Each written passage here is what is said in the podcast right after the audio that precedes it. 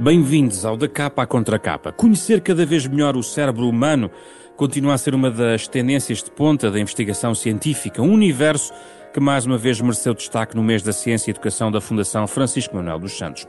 Esta semana trazemos este programa várias interrogações. Neste tempo de tantas alterações, provocadas não apenas pelo impacto da pandemia, mas também por uma digitalização acelerada, o que é que isso tudo mexe connosco? O que se passa cá dentro da nossa cabeça? Como é que o cérebro é afetado? Por exemplo, a pandemia vai deixar muitas marcas?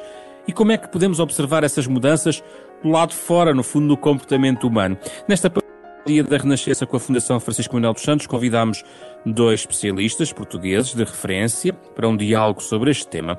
Uma conversa à distância hoje com uh, Alexandre Castro Caldas, neurologista e diretor do Instituto de Ciências da Saúde da Universidade Católica Portuguesa, e Maria Luísa Lima, professora catedrática de Psicologia Social do ISCTE. Falemos então do cérebro, o que se passa lá dentro, como se revela cá fora.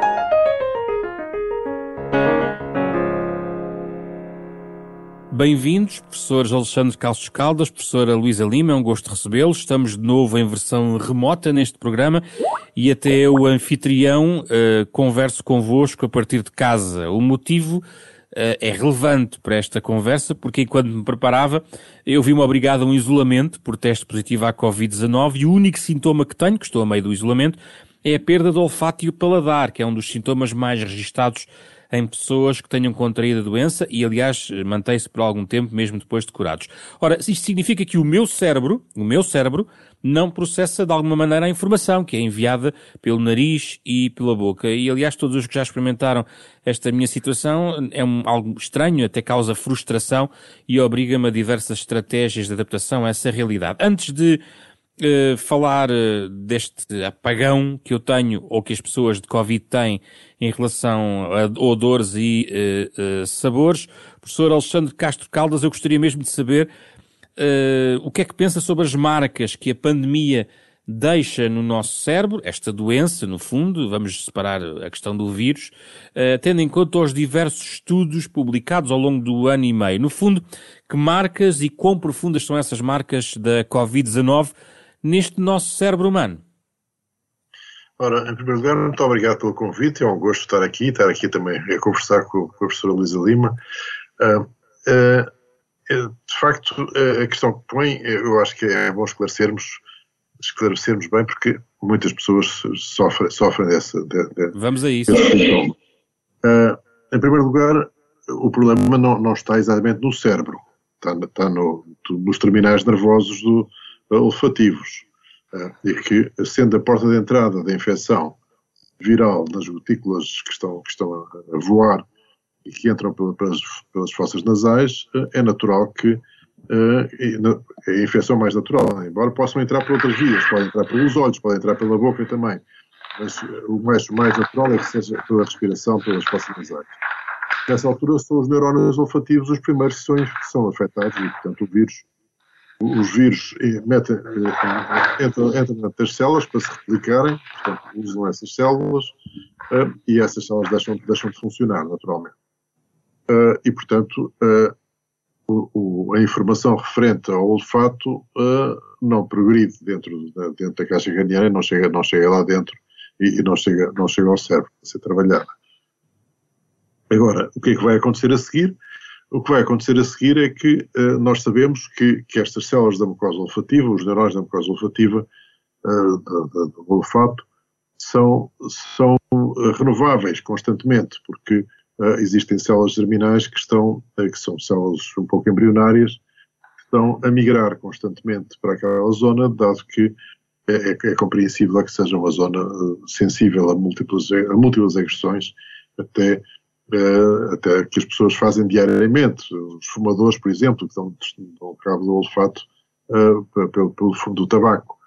Uh, e essas células estão constantemente a ser, a ser substituídas. e, portanto, como, como nesta fase há um ciclo da doença a certa altura o vírus não, não, não, não permanece mais dentro, da, dentro do sistema nervoso, desaparece das células e acaba a doença, ficam as células que têm que ser renovadas. E esse processo é um processo de regeneração uh, neuronal que não, é, que não é imediato, que é lento e, portanto, que as pessoas tenham esperança que, que uh, e paciência, sobretudo resiliência, como se costuma dizer, uh, para, para que venham na, outra vez a gostar, a gostar de cheirar os, os bons petiscos. Posso dizer também qualquer coisa? Um, eu não sou uma especialista em cérebro e, aliás, aprendo sempre imenso com o professor Alexandre Castro Caldas e, e tenho o maior gosto de estar aqui, mas uh, avisei logo que a minha especialidade, eu, sou psicóloga social e por isso a minha especialidade é, é o comportamento e a maneira como o, o, os outros uh, nos ajudam a definir o nosso comportamento. E nesse sentido, também uh, gostava de dizer que apesar de, de, muitas coisas se passarem dentro do cérebro, há muitas coisas que se passam entre cérebros, entre os cérebros das várias pessoas e do que se passa à nossa volta. E relativamente ao, ao olfato um, ehm, e, às nossas, uh, e às nossas reações ao, ao, ao, ao sabor e à falta de sabor e à falta de olfato, eu penso que, que, que, que há uh, muitas outras associações que são feitas uh, ao nível do nosso cérebro mas, e, e, e ao nível do contexto em que nós estamos, em que nós conseguimos definir o nosso comportamento por outras pistas que não as pistas que nos vêm diretamente dos nossos sentidos. Porque ao longo do tempo há muita. Então, o olfato é dos, é do, é dos tipos de, de, de sentidos em que nós temos mais dificuldade em um, identificar as origens e grande parte das influências do olfato da nossa, vi, da nossa vida ocorrem por via inconsciente. Há uma série de estudos sobre, sei lá, a ligação entre uh, o cheiro a limão e, e, os, e os comportamentos de limpeza que são totalmente automáticos por haver esta associação uh, que foi feita no cérebro, mas que depois tem impacto no comportamento e que nós não temos nenhum tipo de, de consciência. É muito social tudo isto, eh, professora. Eu espero que seja. Quer dizer, eu, eu leio assim.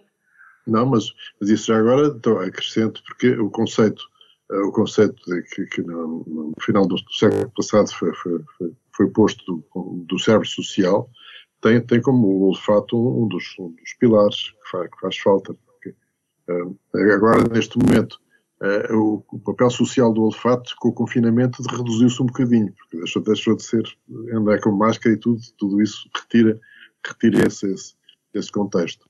Mas, mas é, é, é, é isso, é, devemos fazer uma reflexão sobre a importância que isso tem, o afastamento que as pessoas fazem umas das outras, sobretudo nas, nas crianças em, em desenvolvimento porque to, to, todos esses sentidos são muito mais, eh, nas crianças mais jovens, eh, estão, estão muito mais ativos e são muito mais importantes para a modulação depois do convívio social.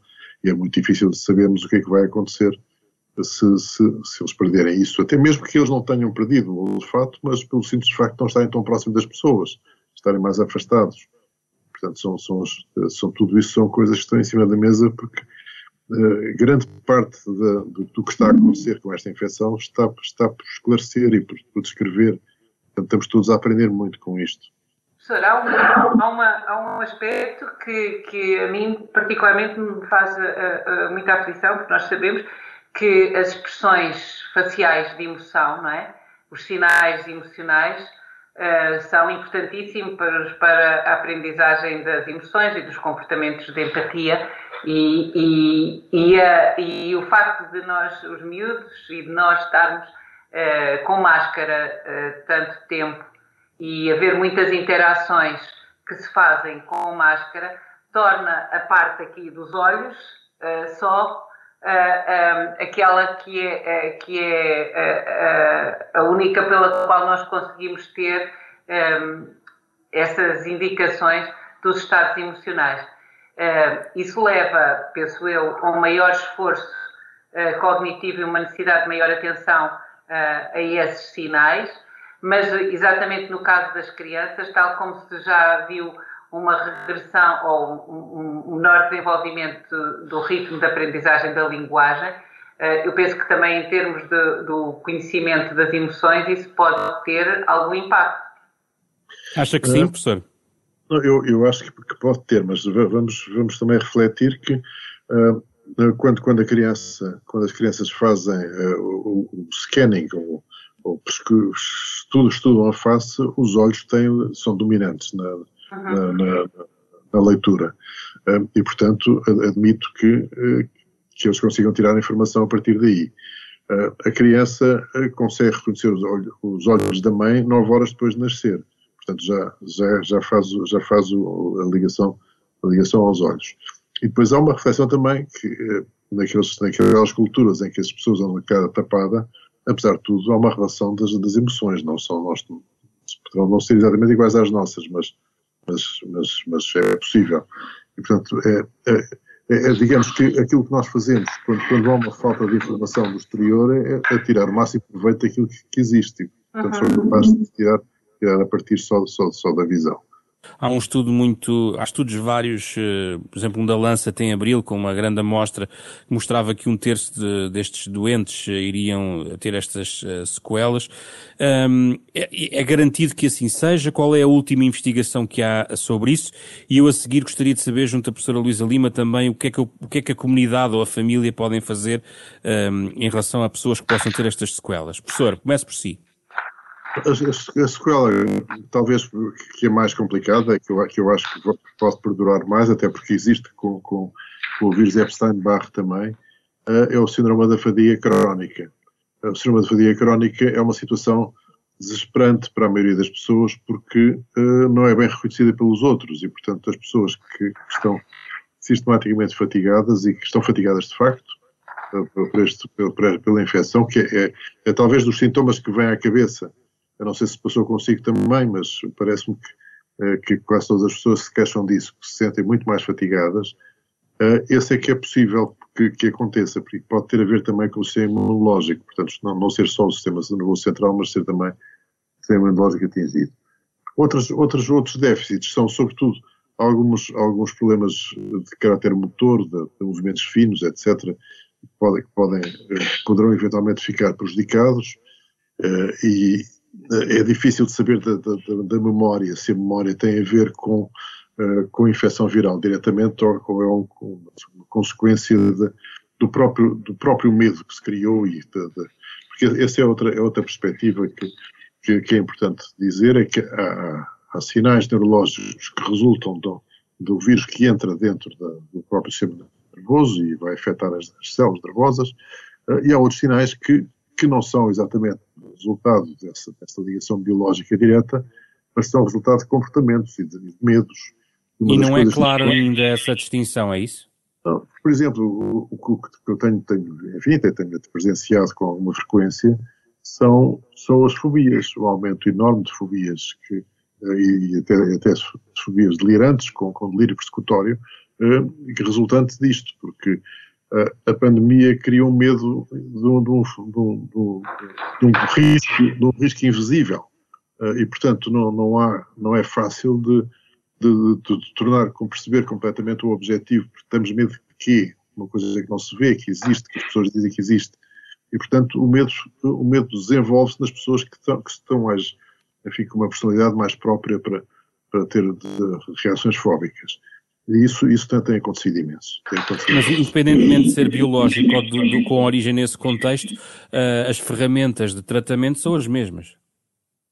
Sim, isso, isso, isso com certeza. Com certeza. Também nós não sabemos que, que, enfim, que, que, que a fobia e o delírio uh, podem, podem resultar de lesões do cérebro, uh, mas estes são um bocadinho diferentes, não é a mesma coisa. Uh, agora, é a mesma coisa que, estão, que, estão, que está a discutir também, que são, uh, por causa das crianças estarem todas a ver constantemente as, as, os tablets e essas coisas. Uh, aliás, isso tinha a ver também com as emoções. Agora, as crianças exprimem as emoções com os bonequinhos amarelos, com o um sorriso, e para isso é que são as emoções. São, são, já, já nem é preciso os olhos dos outros. Mas quando, quando há, há uma epidemia de tiques nas crianças, porque começaram, houve alguém que começou a pôr tiques na, na, na, nas, nas, redes sociais e começaram a aparecer uma quantidade de crianças com tiques. Então dizem que é um, que é um, uma doença. Não é o tique da, da doença do que não é exatamente igual a este. Portanto, são coisas um bocadinho diferentes e é preciso distinguir. Eh, são parecidos, mas são coisas um bocadinho diferentes. Portanto, estas fobias secundárias são provavelmente diferentes das outras que são psiquiátricas de origem, mais, hum. mais, mais graves. Professora Luísa Lima, eu lembro-me eu lembro que na primeira conversa que gravámos neste programa sobre a pandemia, e foi das primeiras, uh, e as pessoas podem consultar essa conversa nos arquivos, foi com o professor Marcelo Grilo e consigo, nós falámos exatamente desta questão dos medos e das fobias, uh, como a, a grande ponto de interrogação sobre o impacto real da pandemia. No fundo, estamos a entrar aqui no seu campo também. É, uh, há muito houve muito sofrimento, não é? Especialmente uh, do, nos casos dos jovens, no caso dos jovens pais que tinham de acumular, tratar dos filhos com, com, tratar, com trabalhar no mesmo espaço em casa, estou falar dos períodos de confinamento, etc.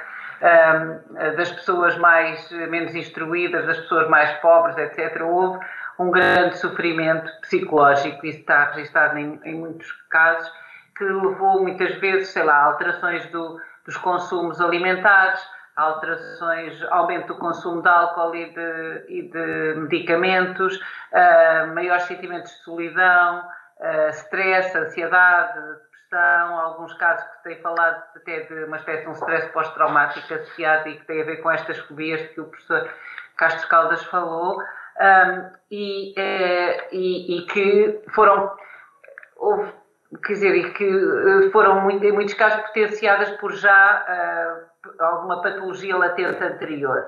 Uh, porque, sei lá, a, a, saúde mental não é um sim ou não, não é? O, o saúde mental é um, é um contínuo que vai desde um estado de, de, de sei lá, de bem-estar psicológico, de felicidade, uh, até as pessoas sentirem algum tipo de, de tristeza, perturbação, etc., mas que ainda não não, não, não se pode chamar uma patologia, mas depois temos níveis mesmo, então depois de patologia. O que nós, o que nós encontramos foi, para quase grande parte da população, uma, uma saída deste bem-estar psicológico mais, mais forte, onde, está grande parte da população, para uh, um, um período em que as pessoas eh, mostraram alguns sinais de sofrimento.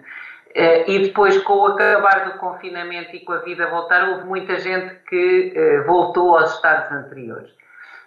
E, portanto, isto, não, noutros casos, não. Quer dizer, pessoas que, em que já estavam, que já tinham patologias anteriores, ou pessoas que estavam muito pouco integradas socialmente, Uh, estes casos uh, mantiveram-se e, portanto, nós neste momento vemos uh, na, na, psiquiatria, na psicologia, muita gente a recorrer a, a, consultas por, por sequelas que têm, que têm associado ao, ao, ao, ao Covid e, ao, e, à vivência deste período, porque foi um período que trouxe um enorme sofrimento.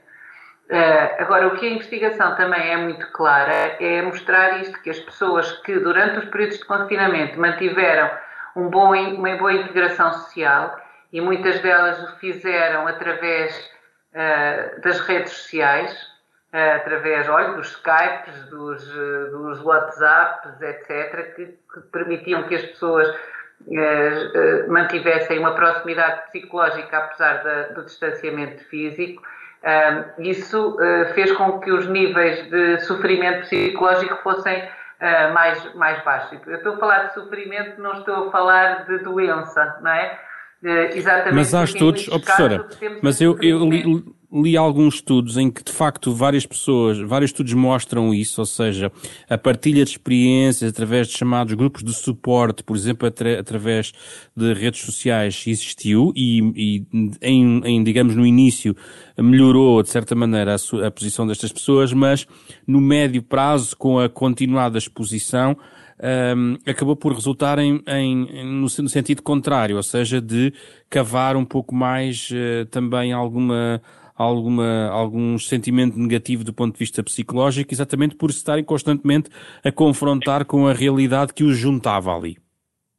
Eu não estou a falar de grupos de apoio, eu estou a falar de famílias, de integração, das pessoas continuarem a frequentar, sei lá, as pessoas que faziam atividades corais continuarem a fazer o coro, apesar de cada um estar na sua casa, ou, ou, das, ou das famílias continuarem a reunir. Não estou a dizer que as pessoas estou a falar, não estou a falar de grupos de apoio uh, para a depressão ou para a solidão, estou a falar de, daquilo que são as nossas redes sociais e da manutenção disso. Mas gostava de fazer uma diferença que eu acho que é muito importante, que é a diferença entre a, a, a interação síncrona e a interação assíncrona. O que é que eu quero dizer com isto?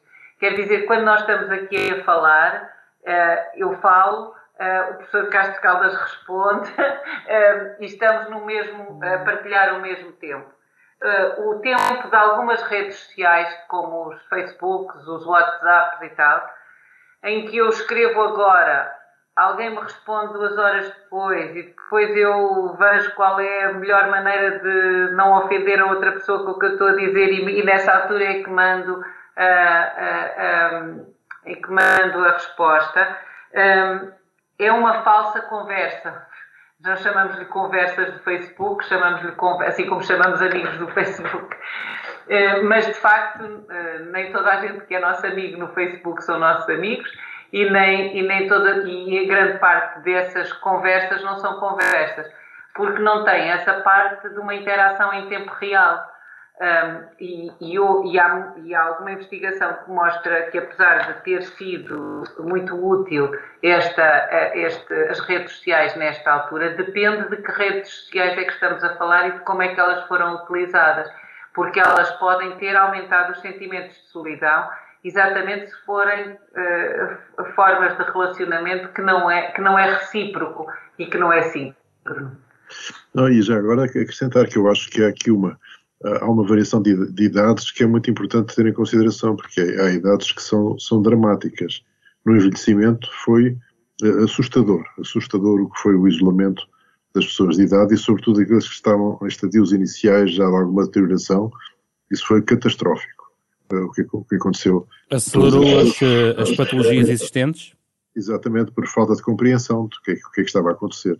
Uh, porque, porque as outras pessoas tinham medo e, e, o medo não era explicado e, portanto, aquilo deu origem a situações muito difíceis de, de ver. Eu, eu, imagino que uh, há outras situações que, que, do meu ponto de vista, enfim, eu sou, sou mais neurologista de pessoas mais, mais velhas já da minha, da minha geração, mas uh, uh, há uma, uma período da vida que me interessa particularmente, que é a adolescência, perceber a adolescência. E a adolescência por Facebook é, um, é, é uma catástrofe. Não, não, não, pode haver, não pode haver adolescência por Facebook. Uh, e, portanto, eu tenho imenso medo do, do, do, do, que acontece a essas crianças que não passam por, por essa experiência. Porque a experiência do confronto com os outros e da comparação com os outros é, é, é fundamental para, para o crescimento. Diria que foi uma catástrofe a pandemia para a adolescência? Eu tenho a impressão que atenção para isso, ver melhor esse fenómeno, porque eles podem chegar, podem chegar à idade adulta com, com, com, enfim, com, uma, com alguma falta de informação e nós sabemos, sabemos que a adolescência, em termos, em termos neuronais, é um período muito importante de, de, de, de, de arranjo, rearranjo cerebral, sobretudo logo frontal em que os processos de inibição e processos de excitação são equilibrados. Uh, e, o, e o, que, o, que é, o, que é, terrível em termos de, de, do sistema nervoso é que existem janelas de oportunidade para as coisas, uh, que têm a ver com a idade. Uh, e, e ou acontece na idade própria, ou se for acontecer mais tarde, já não, já não acontece da mesma maneira. E, e, depois dificilmente se regressa. Um bom exemplo é, é falar uma língua estrangeira, ou se aprende quando se é pequenino na, na idade própria se fica de bilingue, ou se vai aprender mais tarde, fica sempre com um, um traçozinho de, de, estrangeiro. Portanto, isso, isso, pode acontecer noutros domínios, noutros domínios do funcionamento cerebral, e nós não temos experiência nenhuma do que é que se passou uh, noutras situações em, em, que, em, que, vivemos isto. Felizmente agora estamos todos muito mais atentos, todos muito mais a olhar para as coisas e, e a registrar mais. E, portanto, pode ser que daqui saia, saia alguma informação. Professora Luísa, professora Luísa Lima, do ponto de vista etário, isto bate certo com a sua, com a sua observação eh, e sobre a literatura que existe, eh, nomeadamente aqui a questão dos adolescentes, que foi bem aqui colocada pelo professor Castro Caldas. Pois, eu, eu, eu partilho totalmente a, a, posição do professor Castro Caldas, mas eu não conheço ainda em estudos que estejam a ser feitos, porque estes estudos eh, com os jovens eh, eh, adolescentes eh, têm de ser estudos longitudinais, não é? Nós não podemos, temos de, e portanto eu sei que estão numa série de países a ser feitos, uh, mas ainda não, não, não, conheço, não conheço os resultados. Uh, porque, não sei, parece um bocadinho contrassenso, mas é, é verdade, quanto mais novas as crianças, mais parecidas elas são umas com as outras. E quando chegamos às pessoas da terceira idade, da quarta idade, saber que uma pessoa tem 80 anos quer dizer muito pouco uh, sobre ela, não é? Porque a, a, a, vida já a moldou de maneiras tão diferentes que elas são muito diferentes, e, mas os bebés quando nascem são muito mais parecidos. E, portanto, já se sabe algumas coisas que já estão claras sobre as questões da linguagem na, nas crianças e, na, no, e, e, o impacto que o Covid teve nisto, mas nos adolescentes ainda não, e nos jovens eu, eu não conheço investigação, sei que está a ser feita, mas, mas está a ser uh, seguindo uh, jovens exatamente uh, ainda não, não conhecemos os resultados. Não, há só um dado que a, coordenadora da Task Force das Ciências Comportamentais na Covid apresentou dizendo que está, há um, há um estudo que, que teve acesso que mostra que um em cada dois jovens em idade escolar está em sofrimento psicológico. É a única indicação que temos. Pois, eh, sim. É, definir o que é, que é isso. Sim, é o que claro. estamos a falar eh, tem a ver com essa ansiedade, depressão, etc. Eh, aquilo que o professor Castro Caldas estava a falar é algo de mais grave, no sentido em que estamos a falar de aprender ou não formas de relacionamento com os outros e de construir com os outros formas de, de estar. E, e há períodos críticos no nosso desenvolvimento e a, construção da, quer da individualidade uh, que é feita em, em, em, articulação com a família, com os grupos de amigos, etc., só, só, pode ser feita ao vivo. Não estou a ver como é que possa ser feita por Facebook.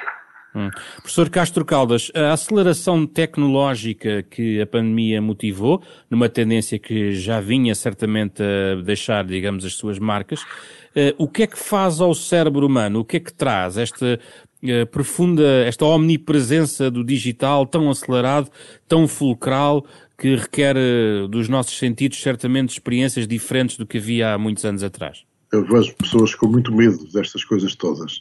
Eu acho que o medo não devemos ter medo, porque também tivemos medo da máquina a vapor e do, do, do, do comboio que andava a 30 km a hora é, e, e, portanto, nessa altura as pessoas também temiam que, que fôssemos todos uh, morrer. Mas a verdade, a verdade é que estamos a falar de, de, de construtos humanos, são feitos por pessoas. São feitos por pessoas, têm que ser percebidos pelas pessoas. Portanto, eles são feitos de uma perspectiva de, de utilização. É.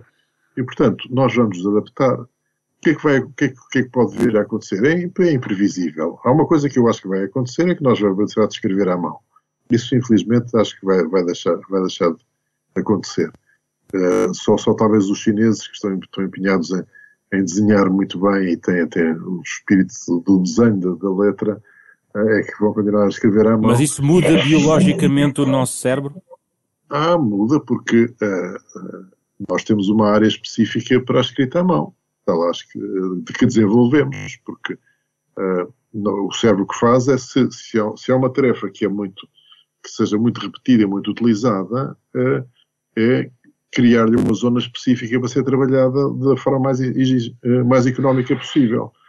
E eu, quando fiz estudos de, de imagens cerebrais de, de, pessoas que aprenderam a ler depois dos 50 anos, estão, estão a usar áreas completamente diferentes daquelas que se usariam se tivessem aprendido a ler na, na idade própria. E, portanto, uh, essas áreas vão desaparecer. Vão desaparecer as áreas da escrita. Da leitura talvez não, mas, mas da escrita sim, porque eles passam a ditar. Ditam uma coisa e aparece tudo escrito. Eh, e, portanto, não, ainda por cima com corretor, não tem erros, ainda por cima. Desaparecem ou ficam adormecidas no nosso cérebro? Como é que isso se processa? Uh, só, só, se voltarmos outra vez a aprender, o cérebro depois, depois aprende outra vez, é muito plástico. Aquilo, aquilo que, o que é que é a aprendizagem uh, na, na, na, ao longo da vida?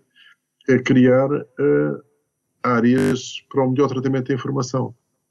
Isto é, nós começamos por trabalhar, usar muito cérebro para fazer as coisas. Uh, e isso sai caríssimo. A cabeça das crianças e o cérebro das crianças é um, é um desperdício. Em termos de. é, é, para, para já é muito grande. Tem um cérebro enorme para um corpo tão pequenino. Porque tá, toda a energia está aí para o cérebro. Porque é, um, um centímetro cúbico de cérebro gasta mais energia que um centímetro cúbico de músculo. E, portanto, nós temos que que, que, que, fazer com que o cérebro gaste menos energia. Há umas pessoas que se esforçam por isso, para não, não gastar muito, para não usar. Mas, Mas isso é diferente, isso é diferente. Mas aquilo, aquilo que, é, que é importante é perceber, por exemplo, um estudo mais, mais clássico que costuma, costuma citar até para os alunos, que eles conhecem bem, o Tetris, o jogo do Tetris do computador, há um estudo feito com a imagiologia cerebral de, uma, de crianças que começaram a fazer o Tetris e, e, e a subida das pontuações. Portanto, quanto mais eficientes eram, menos cérebro ativavam. Uh, o, que é, o que é muito interessante, porque é exatamente isso que deve acontecer. Portanto, uh, ficam cada vez mais especializadas uh, com áreas específicas para fazer as coisas. E aquilo que nós temos é também uma área específica que nos permite pegar numa caneta escrever uma palavra para ter a certeza se é com C, se é com dois S. Às vezes temos dúvida e vamos buscar essa memória que é uma memória motora de, eh, que, que, que, é complementar do resto. Mas quando estamos a estimular as competências digitais, por exemplo, desde tenra idade, é uma das estratégias de longo prazo que muitos, muitos especialistas, do ponto de vista até económico, vão, vão pedindo para implementar na sociedade, como fator até de competitividade económica, enfim, isto está também em vários estudos, estamos a forçar que esse lado do cérebro seja uh, trabalhado desde cedo. Uh, isso para si faz algum sentido?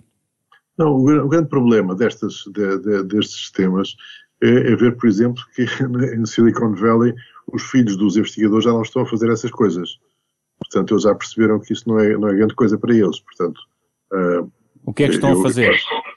Estão, estão nos, nos, métodos tradicionais de aprendizagem, não usam, não, não usam os tablets nem, nem nada disso. Leem livros, escrevem nos papéis, etc. Portanto, uh, eles próprios estão com receio do que, do que é que pode vir a acontecer. Eh, uma, um dos problemas que, que tem é, todo, este, este, aspecto digital é tirar, tirar uh, a capacidade inventiva que as crianças têm, que as crianças têm que inventar. E, estas, e, e todas estas coisas são opções, não são, não são criações. Aliás, isso está a acontecer em todas as coisas, ver nas, nos, nos, nos jogos infantis e nos, nos, brinquedos das crianças. Antes, o na minha idade, quando eu era miúdo, era o mecano, que eram peças com parafusos, etc. E nós construímos o que nos apetecesse. Uh, depois apareceu o Lego, e, e, havia peças standardizadas e nós construíamos com aquelas peças o, o que fosse possível. E hoje uh, já vem lá as peças para fazer aquele modelo. Uh, e não é para fazer outras coisas, é para fazer aquele modelo. Portanto, as pessoas, não, criou-se muito mais a ideia de optar entre as coisas do que ter respostas próprias uh, sobre as coisas. Uh, e isso é muito, é muito mal para perceber, para perceber o mundo, porque uh, aquilo que as pessoas têm, têm que dizer muitas vezes é fazer uma reflexão sobre aquilo que encontram e dizer isto é interessante, deixa-me cá perceber como é que esta coisa funciona. E, e, e se, se, a papinha vem toda feita, nós nunca mais aprendemos nada. Se não estamos motivados para aprender, nunca mais aprendemos nada. Professora Luísa uh, Lima, entra aqui na conversa do digital, por favor. Eu, eu, eu, eu, eu acho que se houve coisa que, que nós aprendemos com, com a Covid é, é da nossa enorme capacidade de adaptação. Foi, em alguns casos, até mesmo comovente ver como nós nos adaptámos a um mundo uh, totalmente antinatural, como foi aquele que nós criámos com o Covid. Uh, dito isto, uh, o digital foi fundamental e, e, cada vez será mais, não vale a pena dizer o contrário. Um, mas eu acho que há uma parte de, de, que tem a ver não, não com a, a, opção pelo digital, como dizia o professor uh, Castro Caldas, é uma opção, uh, mas pela maneira, não é só, só ser opção, ser a maneira como os pais, os professores, uh, nós todos, olhamos para essa realidade. porque a realidade constrói-se, não é? E constrói-se uns com os outros com o que nós achamos importante e o que é que não achamos importante. E, e, e se uh, os pais começam a, a, achar que os, uh, que os tablets são a maneira de, sei lá, dos filhos ficarem entretidos e, e não chatearem, uh, sem, sem, e portanto, se isso é uma prática socialmente aceite entre os vários pais estarem num restaurante com os filhos durante horas a, a brincarem num tablet. Um, Os pais também estão um com o outro. Os pais às vezes estão. Uh, se é esse mundo em que se, se acha normal viver, uh, então as opções são manter isso. Mas as opções também podem ser outras, não é? Podem ser as de usar o tablet, tem imensas coisas ótimas, uh, mas se calhar não deve ser o único brinquedo que as crianças devem ter. se calhar devem ter regras para utilizar esses, esses, esses instrumentos digitais que façam com que eles não percam as competências de se relacionar com outros miúdos e de resolver problemas com outros miúdos e não apenas os problemas que os construtores dos jogos lhes põem para eles resolverem. Porque uh, uh, o mundo dos jogos e o mundo da, daquilo que são as, as tarefas que, e, e, os skills que são necessários para saltar uh, dos níveis dos jogos em que os miúdos estão ou das séries que estão a ver compulsivamente quase, é, é, é, são muito limitadas relativamente àquilo que o mundo nos pode oferecer. Mas isso está naquilo que os pais acham normal para os filhos. E em situações como as que nós temos de confinamento, em que os, os filhos ficaram muito mais dependentes das interações com os pais do que, do que estavam antes, não é?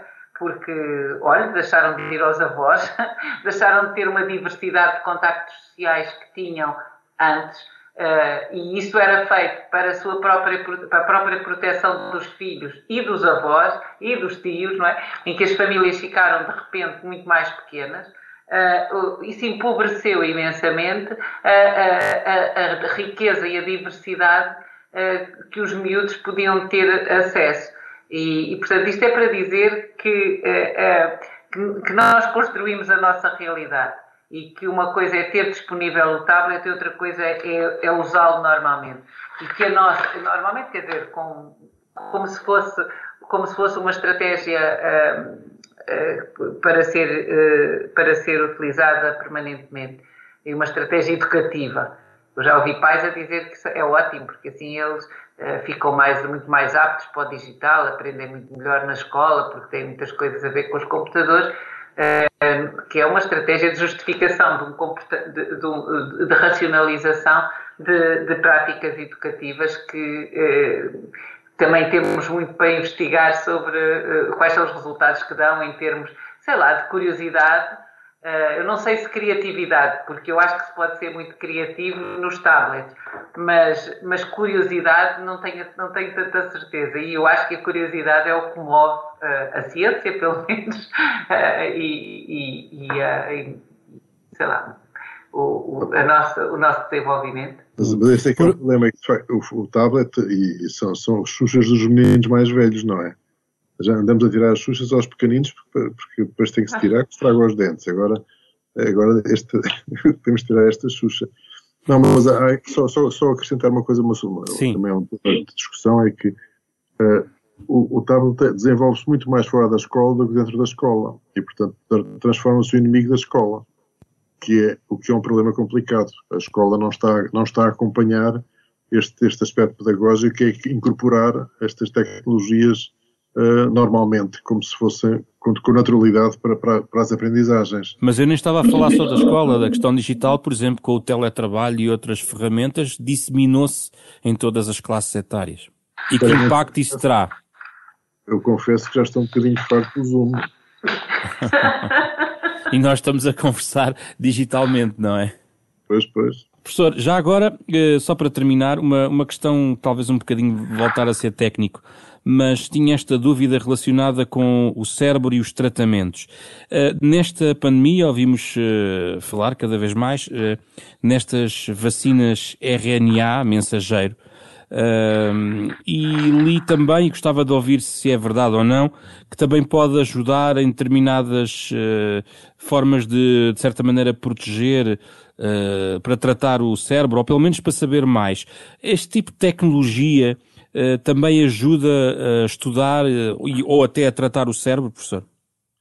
Não, é evidente que isto entra dentro de um capítulo da, da investigação médica uh, em que se estão a desenvolver imensas, imensas, imensos fármacos com capacidade de, de modificar, uh, modificar uh, doenças genéticas, por exemplo.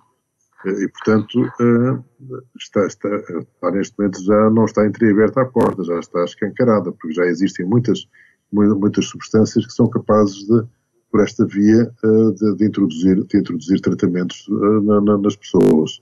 E, portanto, essa, essa parte foi, foi de facto importante desta corrida, a corrida às vacinas e a, e a, e a, enfim, a competição que existiu em relação a isso porque estão, estão, estão, vão surgir muito em breve muito mais, muito mais fármacos que vão mexer nesta, na estrutura celular de uma forma diferente, deixando de mexer uh, nas formas tradicionais e passando a mexer de uma forma mais, mais definitiva.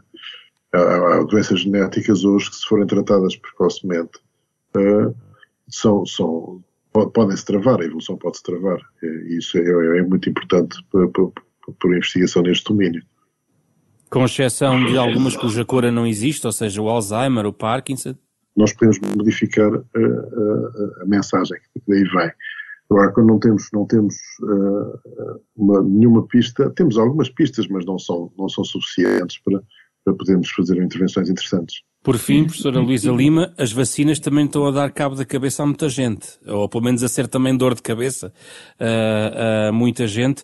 É um fator que a surpreende ou não? Não sei o que é que quer dizer com as vacinas estarem a dar. Uh... Era uma ironia, professora, mas eu posso tentar, tentar expandir, no sentido de uh, passou a ser um tema, uma arma de combate à pandemia, uh, passou a ser motivo uh, de, de, de, problemas de relacionamento, de disrupções, de comportamentos até de oposição, de rejeição, de, até de violência, perfeitamente conscientes e não apenas e só motivados por razões biológicas. Pois houve. Uh, nós em Portugal não tivemos muito isso, não é? Nós em Portugal tivemos uh, um, um comportamento cívico relativamente à vacina que está associado à, à, confiança que temos no nosso Serviço Nacional de Saúde e, e uma maior confiança que temos uh, do que outros países nos cientistas e nos médicos. E, portanto, tivemos, temos esta grande taxa de adesão às vacinas e, e e, e, portanto, nesse caso, uh, houve algum esboço de, de, protesto, mas foi uma coisa que teve um significado muito pequeno comparativamente com aquilo que se passou, por exemplo, em Inglaterra ou na Holanda uh, ou na Bélgica, onde, onde vimos ainda este fim de semana uh, uma série de, de protestos. Estamos a ver disso que estava a falar antes, de que as posições das pessoas são construídas com base nos seus valores e da maneira como elas olham para o mundo e por isso façam uma coisa nova como a vacina, ela é integrada naquilo que são o resto dos, dos, dos valores uh, uh, das pessoas. E, portanto, as pessoas com níveis uh, mais baixos de adesão às vacinas, as pessoas, os antivaxes, na, na, linguagem anglo-saxónica, têm níveis muito mais baixos de confiança na ciência. Nós fizemos um estudo que, com, com, com um grupo de, de, de ingleses em que vimos isso, em que o nível de de, de, adesão às vacinas estava claramente associada com a confiança na ciência e com a confiança política. E, portanto, eh, há uma parte importante de literacia, não é? As pessoas eh, que sabiam mais também podiam, eh, ou que sabiam, quer dizer, neste caso, as questões da literacia não eram tão importantes como as questões da confiança. Encontrávamos pessoas muito anti-vacinas, quer com muita literacia, quer com pouca Uh, o que era mais preditivo era exatamente o, tipo, uh, o nível de confiança na ciência e o nível de confiança uh, político. Portanto, é, é uma posição que é construída a partir de outras posições que as pessoas têm e, e, e, no caso das adesões às vacinas, também vimos uma coisa interessante que era as pessoas consideravam as vacinas, sei lá, de origem europeia mais confiáveis do que as vacinas de origem hum, chinesa ou de origem uh, uh, americana. E, por, e, os ingleses uh, confiavam mais na vacina da, da, AstraZeneca, que era, foi desenvolvida também pela Universidade de Oxford, do que nas outras. Portanto, o, o próprio nacionalismo, as pessoas mais nacionalistas, confiavam mais na vacina do seu país do que nas vacinas dos outros. Isto para lhe dizer que a posição relativamente às vacinas uh, não é uma questão uh, normalmente de literacia. As pessoas não vão estudar, em grande, a maior parte das pessoas, quais são as bases das vacinas ou os estudos que são feitos sobre a segurança ou a eficácia das vacinas para terem uma posição favorável ou contra. As pessoas vão utilizar outras coisas que já sabem, outros, outras, outras posições que têm, outras atitudes sociais e políticas que têm, para construir a sua ideia sobre a, a vacina. Dito isto, também acho que houve, com o Covid, um aumento dos conhecimentos das pessoas sobre, de uma maneira geral, o que é que é uma vacina, o que é que é um vírus, como é que se transmite, etc., que eu espero que tenha consequências no futuro em termos, sei lá, de nós passarmos a usar mais máscara para nos, quando andamos constipados, para não andarmos a, a, tirar a constipação para cima das outras pessoas, ou desinfetar mais as mãos, ou lavar mais as mãos, como fazíamos antes. Muito bem, muito obrigado, professores Maria Luísa Lima e Alexandre Castro Caldas, nesta edição da Capa Contra Capa, a parceria da Renascença com a Fundação Francisco Manuel dos Santos. Esta é uma conversa que está disponível na íntegra nas plataformas digitais habituais, em podcast, nos sites da Renascença e da Fundação Francisco Manuel dos Santos. O da Capa Contra Capa é um programa semanal com o genérico original de Mário Lajinha, esta semana com Carlos Vermelho, André Peralta, Ana Marta Domingues e José Pedro Frazão. Regressamos então na próxima semana com outro tema para a conversa.